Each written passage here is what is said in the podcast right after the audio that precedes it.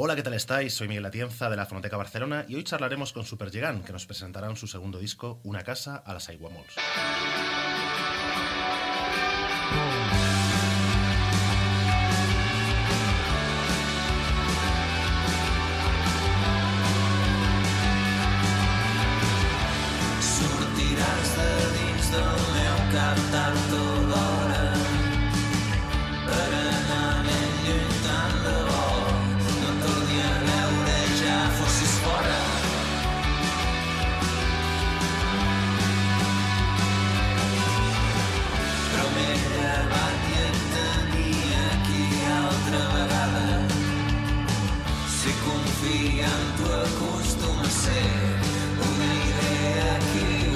Equivocada.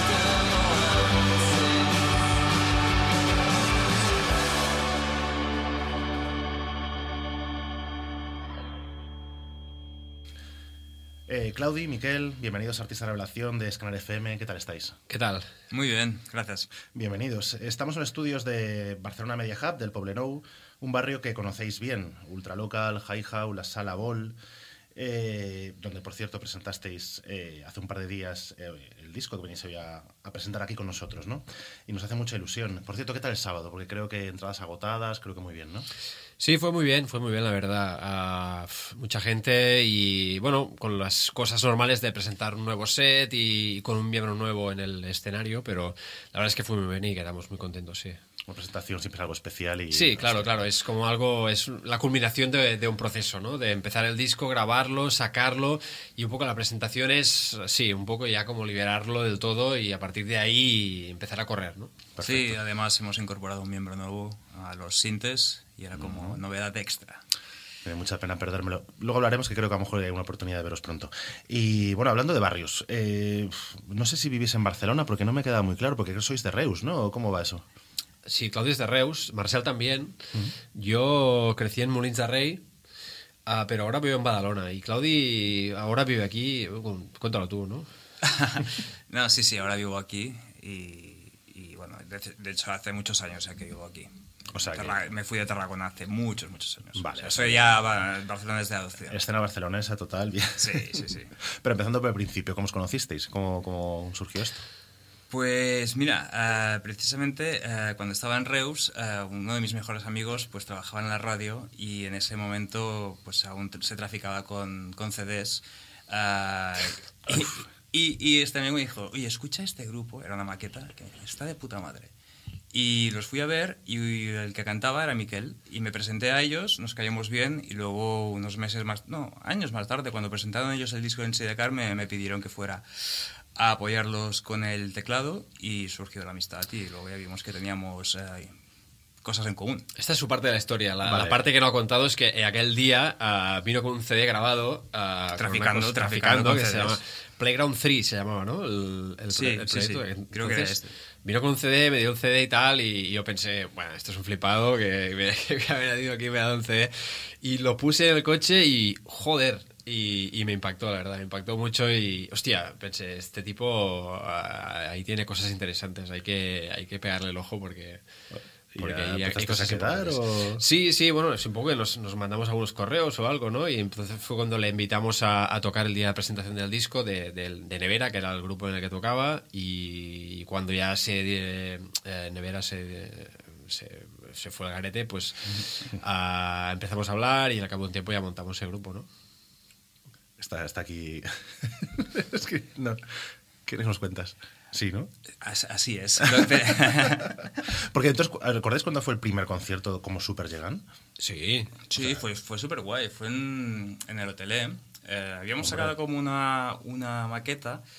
Am, no- nuestras dotes sociales y de comunicación siempre han sido tirando a escasas, más bien mínimas. Y, y esa maqueta trascendió, no sé por qué, un amigo lo, las- la puso en no sé dónde. Y entonces la, la gente de, de Bill, esa generación de hace quizás pues 7, 8, 9 Sí. años, eh, la generación hipster de Vic, pues les gustó mucho y se creó cierta expectación y nos invitaron para tocar. Y llegamos ahí, fue un debut pues muy guay, porque como que había mucha gente que, que nos quería escuchar.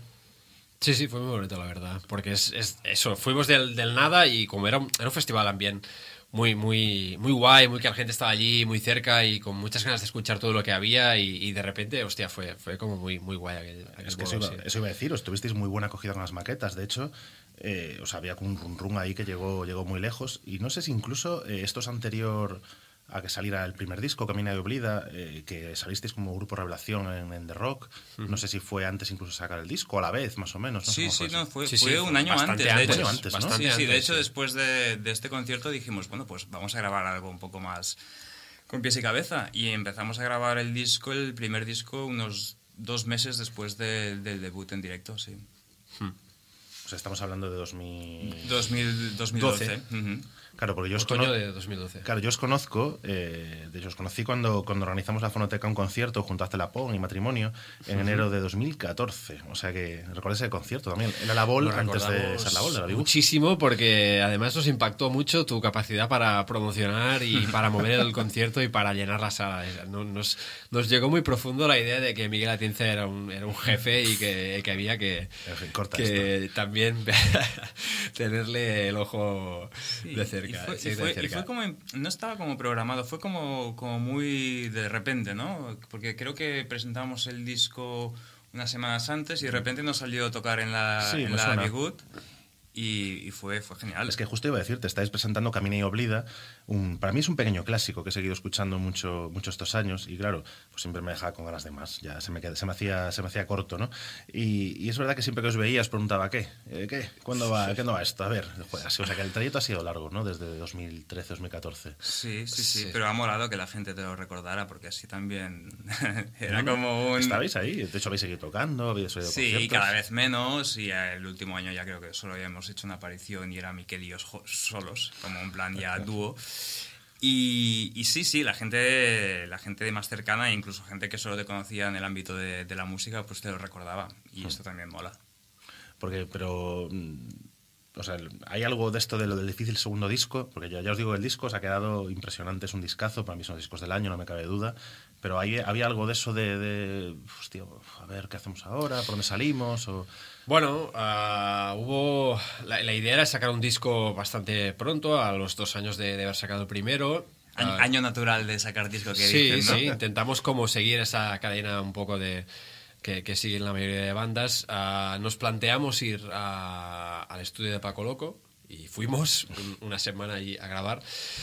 Y fue mal, fue mal, la verdad. Est- Estuvimos allí la semana y, bueno, por varias circunstancias no fue Sí, bien. Nos marchamos sí. con un disco. Quiero y... puntualizar que no fue por Paco Loco, que es un encanto y tiene... No, no, no, exacto. Y es un sitio maravilloso. Simplemente el hecho de tener agendado ir a grabar, pues fue una presión para ir, pero las canciones les faltaba un, un punto de cocción. Y el hecho de que la grabación también estaba como bastante muy pautada por el tiempo, pues hizo que las prisas son malas consejeras que nos, que nos quedásemos con la sensación de, de decir, hostia, esto no termina de, de ser lo que, lo que queríamos que fuese. Y entonces vino un poco la, la Dark Knight de, de Super que fue como, a ver, ¿qué hacemos ahora? ¿Cómo remontamos el tema? Por el camino Marcel también se lo repensó. Y, y al final pues eh, conseguimos eh, con mucha paciencia pues llegar a, a buen puerto con este disco. Que también mirado con perspectiva lo que lo que veo es que en ese momento que era un momento en que el shoegaze y el punto así un poco revival de, de los 80 tenía mucha cabida era algo que nosotros no queríamos continuar de una manera explícita. Queríamos eh, sabíamos que, que teníamos otros registros y encontrar esto nos llevó un tiempo, porque lo fácil era guitarrazo y, y para adelante, y queríamos otra cosa que también se adecuara más a, a lo que era nuestro, nuestro ritmo y también nuestra edad, y, y creo que al final hemos- lo hemos encontrado. Mm. Justo quería, quería comentarte, tengo, tengo varias cosas que preguntarte, a ver, voy a, voy a ordenar un poco, si, si tal pasamos a hablar un poco de las canciones de este, de este Una casa al, al Saiwa Malls, pero, porque, como dices tú, ¿no? Buscando el sonido, yo, a mí me da la sensación, lo comentaba antes con Miquel, antes de empezar, que, que hay una sensación en las canciones de más seguridad, ¿no? Transmiten, por ejemplo, canciones como Al final del carré, que tiene un aire, a mí me, me recordó un poco a Primal Scream la- cuando se ponen rockeros, ¿no? Chulescos, casi, un poco, pues, una cosa que, que no estaba en Camino y Oblida, que era otra cosa, estupenda, pero ahí las canciones tienen otro, no sé si, si voy bien encaminado. Sí, yo creo que sí. Que, eh, me parece curioso también que, que mm, mucha de la gente que vino el otro día me comentaba, hostia, es como un disco más pop. Y en realidad yo pienso, no, era, las progres- era más pop el otro. Pero, Puede que sí. pero creo que al ser más... em, Es más rock, yo creo. Sí, sí, pero... Y, y es la Puede que discusión sí. que, tuve, que tuve como dos, tres veces de decir, hostia, mm, creo que el hecho de que sea más accesible, porque quizás la voz está en un plano más audible y más comprensible, esto también, para según quién, lo interpreta como que es más pop. Sí, además hay canciones, por ejemplo, en el primer disco tenías un acercamiento, pues como eh, San, eh, San Juan, ¿es diu? Sí. sí, Y o alguna más reposada, ¿no? Con la, la que daba título, pero en una casa de Saiguamos me ha sorprendido pues canciones como El Mirai o Tan Baix, ¿no? Que desaparece la distorsión y la verdad es que le sientan genial el disco. Le da, pues no sé, una- cómo va entrando, subiendo y bajando y esas en concreto quizás son lo que la gente piensa que es más pop, pero... Puede, pero- puede también, Pero esas sí. dos canciones son... Vamos, Qué guay. yo es que soy popero. Por, por- por cierto, como eh, lo de, o sea, el título del, del disco, ¿no? Para, para ir así hilando un poco. Una casa del Aguamols. Ostras, Aguamols, esto que comentábamos, pa- ¿esto es pantano o es más? eh, ¿Qué son? Sí, pantano marisma, ¿no? Marisma, humedales, Humedales. un terreno O pantanoso. sea, una casa en el Delta del Ebre, por ejemplo. Sí. Que por cierto, creo que grabasteis ahí el videoclip de Ryu. Sí, exacto. Pasamos un día, un día de agosto, creo que era, en, Arrozales. Sí, entre Rosales y tirándonos al río y haciendo un poco lo que nos decía el jefe del rodaje, que era Pau Escribano, que se le ocurrió mucho, él y, todo el equipo que bajó. Y estuvo guay, estuvo muy bien. Nunca habíamos salido, teníamos un par de videoclips, pero nunca habíamos salido en ellos y esta vez era la, la oportunidad como para, Pues- para darlo todo. Eh, Ryu, la canción que cierra que cierra una casa de de Super Llegan, está el videoclip en YouTube y, y es una superproducción, ¿eh? Te recomendamos de verdad que las veáis porque es, es divertida y, y súper súper chula como ha quedado. Oye, ¿por qué cómo nacen las canciones de Super Llegan? Hemos hablado un poco antes, ¿no? De cómo os conocisteis y cómo fueron, bueno, hablando de esta experiencia fallida con Paco Loco, pero las canciones cómo, cómo nacen. Porque creo, que os lo he preguntado una vez, pero... Sí, hay, hay, creo que hay un... Hay como dos maneras. A veces sí que traigo una idea y otra traigo una idea bastante, bastante definida y hay otra que es que estamos en el local y nos colgamos durante media hora con algo y de ahí sale algo. Es en- es- son las dos modalidades de, de- de hacer canciones que tenemos. Y las colga- la- cuando nos pilla el cuelgue es genial. Y he dicho media hora, pero a veces puede ser más. Sí, voy a decir, porque venís de donde venís, ¿eh? O sea, que después estar una hora ahí dándole... porque, bueno, buena parte también lo que hablabas antes de, Paco Loco, etcétera, pero buena parte de que suena así de bien este, este disco, y creo que también tuviste que ver el anterior, ¿no, Claudi? Eh, creo que estás ahí detrás de la producción, no sé hasta qué punto, cuéntanos un poco. Bueno, sí. A veces Miquel se ríe de lo pesado que soy con, con, el tema de las mezclas. Pero sí, sí, siempre, siempre he, estado, estado ahí. Siempre, de hecho, está bien que haya un, un técnico en el primer disco de Maggi, en este segundo, Roger Marín, que ha hecho un trabajo increíble. está bien que haya alguien que no seas tú mismo que también te frene a la hora de hacer según qué chaladuras.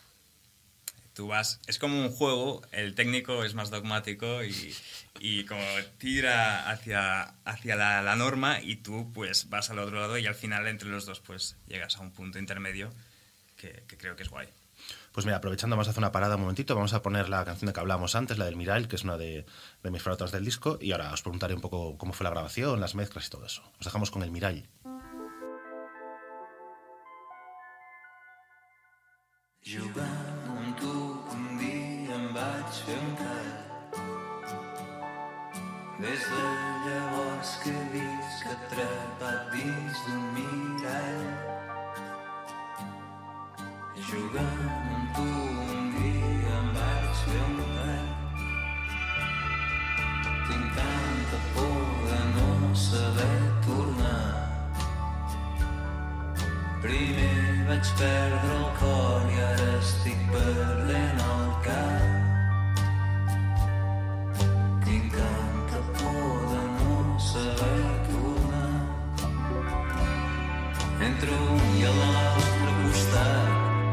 no sé quin dels dos menteix, mai no sé quin dels dos diu la veritat.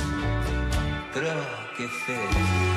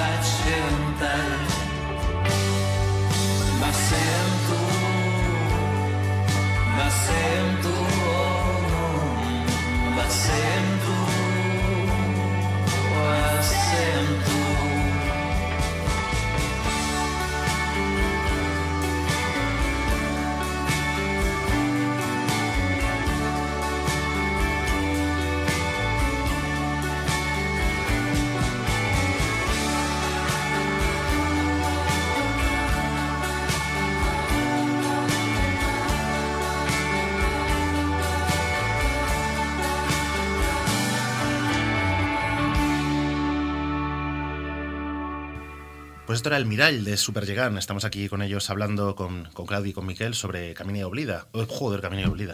Sobre una casa, una casa del Saiguamors. Camino de Oblida era el, el primer disco de Superllegant. Un disco que decía antes que me gustaba mucho, mira, por eso me ha quedado ahí. Eh, estamos hablando un poco de la, de la grabación, de, de que Claudio estuvo, está, bueno, está, es el productor, ¿no? Eh, también podemos decir del disco, claramente. ¿Y cómo fue la grabación? ¿Cómo lo hicisteis? Es- después de la experiencia esta fallida de ir tan agendados una semana, ¿cómo fue ahora la, la, la segundo round? Bueno, una de las cosas que tuvimos claras del puerto es que no podíamos volver a, a caer en la cosa de grabar el disco en una semana y entonces lo que hicimos fue pues ir a lo- al lado opuesto, que es buscar, no irnos a, a- a- al quinto coño a grabar, sino irnos a, a 10 metros del local, que teníamos un estudio allí en la sexta baja, ah, y, y no agendar para una semana la grabación, sino empezar a grabar ah, las bases unos días y luego ir viendo, ir viendo, día suelto, día suelto, día suelto, y así ya hemos tardado casi un año, ¿no? Entre el primer día que entramos y, Mm, no, y el no, final. creo que medio año, porque yo me fui de Barcelona Ya, bueno, en Semana Santa. En realidad, en realidad creo que fueron unos cuatro meses grabando y luego así al volver eh, sí que terminamos de dejar reposar un poco el tema y, y cuando volvimos a abrir, a abrir las mezclas eh, cambiamos algunas cosas, pero ya eh, unos seis meses. Yo creo que a efectos reales unos seis meses de, de grabación y mezcla. Y entonces, pues así, ha sido grabar bases primero y luego ya, pues, andar metiendo, ir metiendo overdubs y, y voces y, y las mil cosillas que hay de, de producción. Pero a un ritmo muy, muy pausado, muy que tuviéramos tiempo de, de asimilarlo, de cogerlo, de escucharlo, vale, esto sí, esto no, ¿no? Y que Claudi pudiera ir trabajando con sus ideas locas, que también salen siempre a última hora, ¿eh? hay que decirlo. Básicamente eh, se puede pasar tres meses sin una idea y entonces cuando ya la semana hay que acabar el disco, entonces le viene todo. Esto es, Si también- entonces dices, esto esto es, siempre dem- pasa. esto es demasiado normal, no puede ser. Pero da igual, le- le- si le dieras un año también te pasaría igual. Claro, claro, claro. No, y también nos fue, nos fue bien que, que Roger tuviera una agenda muy, muy llena, porque entonces eh, entrábamos a, a trabajar cuando, cuando él decía. Entonces, eh, esto también nos daba margen, como no teníamos Claro. presión más allá de que, hey, los miércoles que viene, pues venga. Eh, Te estamos comentando que, que hay canciones pues más reposadas, ¿no? Como el Mirail, por ejemplo, otras más, más guitarreras, como eh, La Cabra el Disco, eh, Aigua del Mar. Aigua del Mar. Eh, o... Ostras, espérate, a ver, vamos a ver. Los apuntes. Al final del carrera. Al final de carrera, correcto. Llevo unas semanas escuchando disco, pero no me sé, la- no me sé los títulos. Em, el- otra de las, de las cosas que hay que darle a un disco para que tenga cierta unidad, ¿no? la, la secuenciación de las canciones. Ahí hubo peleas, tuvisteis ahí, por ejemplo, de, de entre un Miral y Agafan, parece que las canciones van encadenadas, pero no, no sé si tiene un sentido el disco. De hecho, una de las. Como estas canciones habían, habían salido ah, a lo largo de mucho tiempo, muy delatadas entre sí, veíamos que, era, que había tres familias de canciones. Había las canciones. ah, con el técnico las bautizamos las rockeras, las indies y las, y las folkies. Y justo haciendo, mm, cuando grabábamos las bases era un problema. Yo estaba todo el rato pensando. No lo habíamos empezado y estaba pensando en la secuencia de canciones porque decía, esto no se aguanta por ninguna parte. Y al final la mezcla las fuimos acercando unas a otras de alguna manera y sacrificamos un tema que era el que estaba en el medio para que todo el conjunto tuviera un poco más de un poco más de, de consistencia. Esto fue, de hecho, lo más difícil del proceso fue que estas tres familias de canciones eh, estuvieran en el disco y no pareciera que saltabas de, de un lado a otro un poco inconsistente. Sí, no es lo que dices, porque es verdad que sí que reconozco esas, esas familias de canciones, pero que en el disco queda perfectamente hilado, ¿no? La verdad es que sí que... No sabes lo contento que estoy de oír esto, No, no, no, porque fue, es- fue lo que más de cabeza nos, nos traía. el- Es unas preguntas que tenía apuntadas, de hecho incluso pensaba en algún concepto ya así como mucho más amplio. No, lo que no sé si hay un concepto, trabajasteis con algo, ¿cómo- ¿con quién trabajasteis la, la portada? ¿no? Porque la, en Camino Oblida trabajasteis con eh, Kim Tio y que fue una cosa realmente muy chula, ¿no? Aquella, eh, cuánto- no sé cuántos cuadros eran, o sea, cuántos discos eran formando un cuadro. Eran 100, eran 100, 100, ¿no? 10 Creo que 10, eras. 10 y, por 10. y esta nos ha sorprendido con una portada plateada, que es un, un- como un espejo, no sé si tiene que ver con la canción. ¿Cómo, cómo, cómo surgió esta, este diseño? ¿De quién es o cómo fue? Sí, la idea inicial eh, era, era volver a trabajar con Gim, pero Gim era imposible porque estaba en Corea. Gim es un, es un, un hombre muy, muy, muy, muy importante en el mundo y, y no tenía tiempo, no pudo. Y entonces era como mierda. Pero teníamos la suerte de que teníamos un diseñador que es de Reus, que también trabaja aquí y que es del barrio, ah, que, que se prestó a, a echarnos una mano y nos presentó este concepto. Ya él dijo, no, no, papel plateado, porque se escuchó las letras y tal, y dijo, "Ah, hay una canción que se llama Mirai, hay un primer verso de la primera canción que también habla de, de espejos. Empezó a trabajar por aquí, también pensó, como muy de concepto, ¿eh? muy de irse. Um, hay, muchas, hay un par de canciones acuáticas, es un reflejo del agua. Fue por aquí y dijimos, oye, oye, adelante. Y, y creo que quedó. Es original, sin más, ¿no? Es, es- creo que es una, una portada que, que define un, un disco que, que nos parecía especial y que, no sé, encaja, por decirlo de Sí, alguna sí. forma. No, no, ya más a- ya podemos hacer la foto, esa ya para ahora que ya todo que se vende por redes, la foto en Instagram ya con el reflejo, esto, Claro. eh, buscamos un hashtag incluso. Claro, claro. Pero no, pero de verdad que, que está muy chulo. De hecho, el, ahora, ahora comentaremos dónde podemos encontrar el disco, Ultralocal, seguro. Eh, pero otras cosas que me gustaría me gustaría destacar también, haciendo un poco repaso a todo lo que, pues todas las partes ¿no? que el- todo conlleva hacer este puzzle que es un disco, es también un par de colaboraciones. Eh, en la canción que sonó al comienzo del programa, eh, Una idea equivocada, están Clara y Monse, ¿no? De, Ujú, de de Rombo, Rombo. y también una colaboración de, de Ota Quiles, de Strus, ¿no? Esos son amigos, compañeros, encajaban, se apetecía contar con... Sí, sí, sí, la verdad es que ah, apetecía poner algún color distinto ¿no? en, algunos temas y, y estas dos, estas tres voces femeninas ah, en una idea equivocada estaban bastante claras que, en el estribillo iban a pegar y también lo de Ota, sobre todo en Agua del Mar, también tenía mucho sentido y le daba un aire muy, muy guay. O sea que darle un color diferente también a un par de temas y poner un- a sus voces al- daba un toque muy interesante que, que la verdad que, que nos interesaba mucho. Además son compañeras de, de sello, Indian Runners. Volvéis a editar Ajá. el disco con, con Indian Runners, que además creo que en todos estos años ha habido una evolución. Creo que el sello ha pasado a tener forma cooperativa. No Sí, sé si correcto. no sé explicar cómo, cómo funciona esto y cómo, cómo, cómo trabajáis. Bueno, ahora sí, el sello es una cooperativa básicamente formada por las bandas, propiamente dichas, entonces hay un poco de, de organización asamblearia eh, para tomar decisiones, para, para buscar los proyectos y, y demás. Y eh, pues poco a poco, a medida que el sello va creciendo, pues hay la idea de intentar liberar a alguien para que pueda trabajar un poco de forma autónoma y pueda por lo menos sacar algo de- del trabajo, ¿no? Pero sí, la idea es ah, trabajar de una forma cooperativa, tomar las decisiones entre todos, del- de, ya no solo de las bandas que llegan, sino de los distintos proyectos y ah, pues mm, coger una línea muy clara sobre esto, que, que esté muy en la parte creativa y, y no esté tanto desde el punto de vista de negocio, o de, sino más de la parte creativa y cultural de- del asunto, Sí. que es en realidad lo que, lo que somos todos. ¿no? De hecho, Indian Runners eh, tiene un poco, tiene, ya tiene como su propia marca, un poco. No sé, es- sí que todos los grupos son de raíz catalán, catalana o cantan en catalán, pero tienen aire arty mm, bastante guay con todos los grupos y nos llevamos bien, es como familias, que es casa. Entonces, tenía sentido. De Values, de Rombo, de vosotros. Sí, sí. Exacto. Ahí- sí, sí, sí, es verdad. Hay una, una marca en Irranes. Pues es estupendo, vamos. Porque aquí estaba justamente pensando yo ahora en la, es, bueno, en la escena catalana que os movéis, que bueno, a lo mejor puede limitar un poco el catalán, pero bueno, que desde luego aquí en Cataluña hay un montonazo de sitios de festivales para tocar, que eso también no lo hay en, en otros sitios. No sé si hay un grupo que os, que os sintáis cercanos. A mí, no sé si me recordáis un poco a Ultim Caball, jugáis un poco con las, con las mismas coordenadas. No sé si hay algún grupo que, que os guste, algún grupo que habéis compartido. Pues sí, la verdad es que- Maire, por ejemplo, otro día también. Sí, nos hemos mensajeado bastante con Ultim Caball porque la verdad es que sentimos esa proximidad y, y- y cuando me llegó un mensaje de ellos les contesté rápidamente diciendo que pues precisamente hoy había escuchado el disco y me volaba mucho, o sea que vamos a intentar hacer algo con ellos algún día, de, algún directo, montar algún concierto.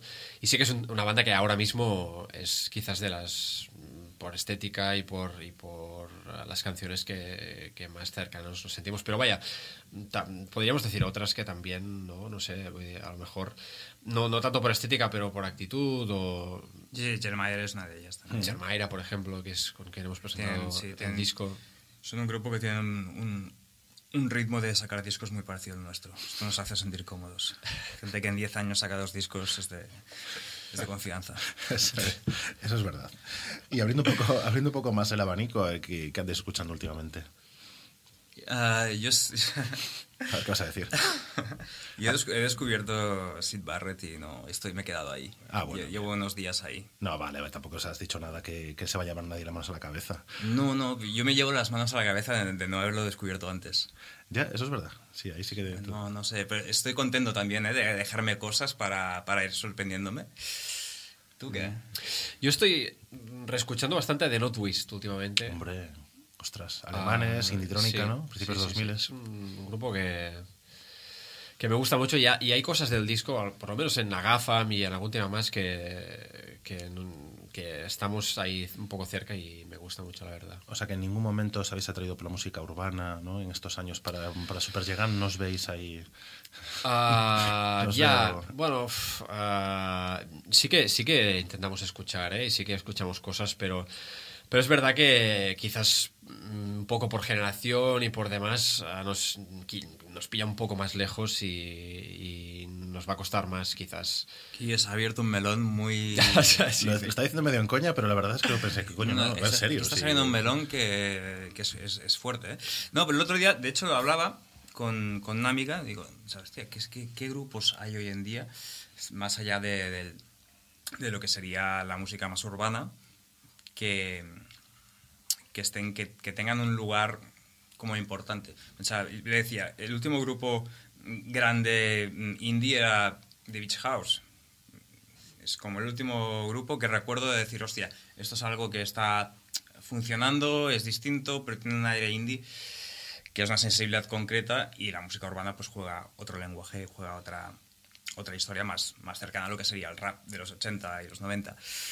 Y, y sí, sí, sí, no sé, es que yo siempre he escuchado música más antigua, entonces tampoco no, no lo noto tanto, pero sí que un día pensando en lo que estaba pasando hoy en día, pues me di, de hecho, eh, como estábamos en el disco, estaba como muy, muy, muy escuchando pues cosas que se, relaciona- se relacionasen con eso.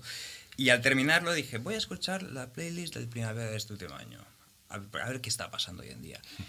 Y claro, hostia, pues sí. Pues sí, pues las cosas han cambiado. La música urbana es lo que, es lo que funciona hoy. Y Pero muy no- rápidamente, además. Sí, ¿eh? Sí, sí, Muy sí. rápidamente. Sí, bueno, aquí te podríamos entrar en teorías eh, sociológicas varias, am, pero bueno, de momento no hemos utilizado el autotune aún, no, no lo descartemos. Bueno, eh, bueno, a, a queda dicho, ¿eh? O sea, fue, fue el primer sitio donde se dijo. Oye, ya, ya tenemos que ir, vamos ya enfilando hacia la entrevista, pero sí que me gustaría hablar con vosotros de un poco de planes próximos y el más cercano que tenéis es este mismo eh, sábado, Ajá. eh, 7 de diciembre, eh, en Ultraloca, que celebran, el- celebran su séptimo aniversario. O sea, esa, esa tienda también, la botica que está, ¿no? La boutique que está, sí, sí, es un lugar muy bonito para, para ir a, a celebrar con ellos el cumpleaños y nos, nos, nada, nos apetece mucho poder ir y poder eh, tocar allí y las canciones del disco. Además, que es la semana que hemos llevado ya el disco. hoy, esta semana les, les trajimos ya los discos, o sea que es todo muy redondo y, nos apetece mucho, la verdad. Sí, sí, es un, es un, un lugar que nos acompaña durante todos estos, estos años. Ellos casi que se salieron a la vez de que sacamos el primer disco y, y es como... Es, un- es otro lugar que, a que llamar casa. Pues creo que tocaréis sobre las 7 de la tarde, me, me han chivado. También tocará La Vida Padre, Navarri y Carlota Flaner. Y pero no sé si tenéis algún plan más, alguna cosilla que se pueda contar o estáis cerrando cosas aún. Estamos cerrando cosas, sí, sí, sí. Seguramente lo- avanzo porque tampoco no... No- no es sorpresa, ¿no? No, va- no creo que se vaya a caer el mundo. Am, no, Chascaba Vic, eh, Vilanova, seguramente también vayamos a tocar. Medusa Rocks, mm, por ahí, por ahí. Vamos a ver que... Y habrá que buscar algo en Barcelona también. Sí, sí, sí. Algo habrá que, seguro. sí, esto seguro nunca es problema. El problema es precisamente tocar en otros sitios que no sea Barcelona. O sea, que seguro que no va a ser problema. Pues nada, eh, sí que vamos a acabar ya y me gustaría que, que eligierais la canción para, para cerrar esta entrevista, la que queráis.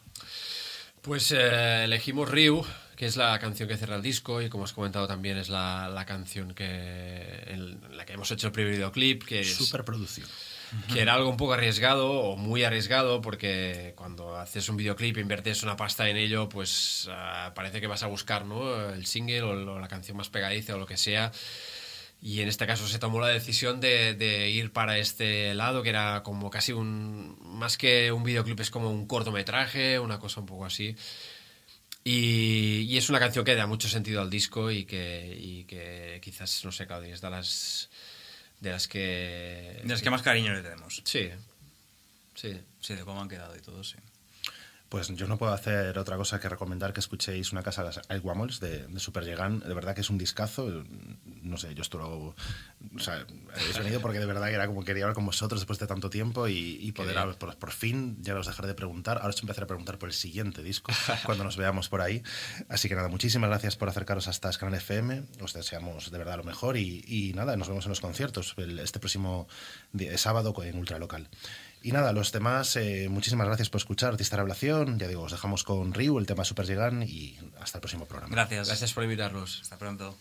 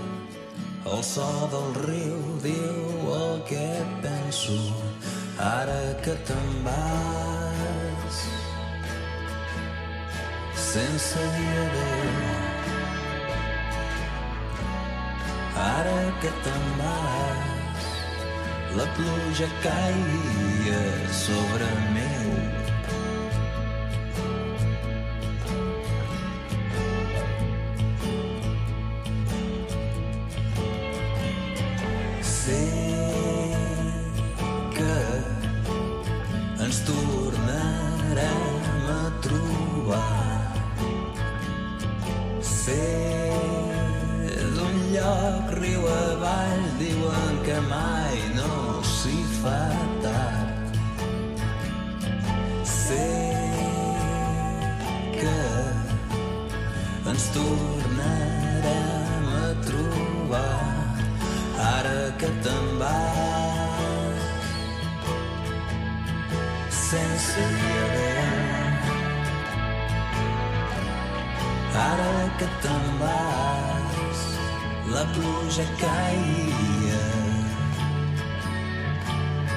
la pluja caigui a sobre meu. I estic esperant. I estic esperant. I estic esperant. I estic esperant.